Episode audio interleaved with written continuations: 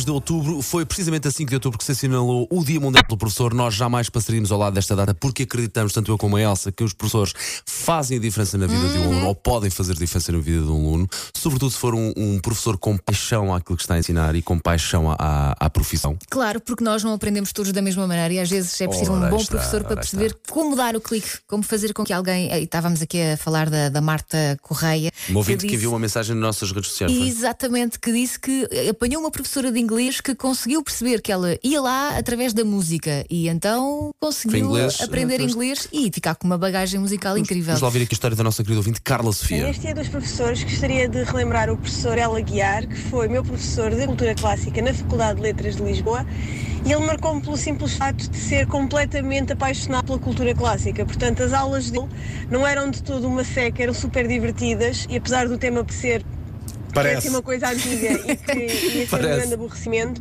Não era de todo, porque ele falava com tanta paixão sobre Pois. o tema, ele gostava mesmo daquilo, que nós ficávamos tudo emaranhados naquela paixão, adição. Portanto, tornou-se muito mais fácil. Foi uma cadeira muito divertida e, hum, e vai ficar para sempre na, na minha memória. De facto, parece Era uma coisa outra. maçuda, mas quando se fala com paixão, lá está, eh, contagiamos quem está à volta. É isso. Portanto, é, é saber, lá está, ensinar com paixão e saber dar a volta às questões para chegar às pessoas.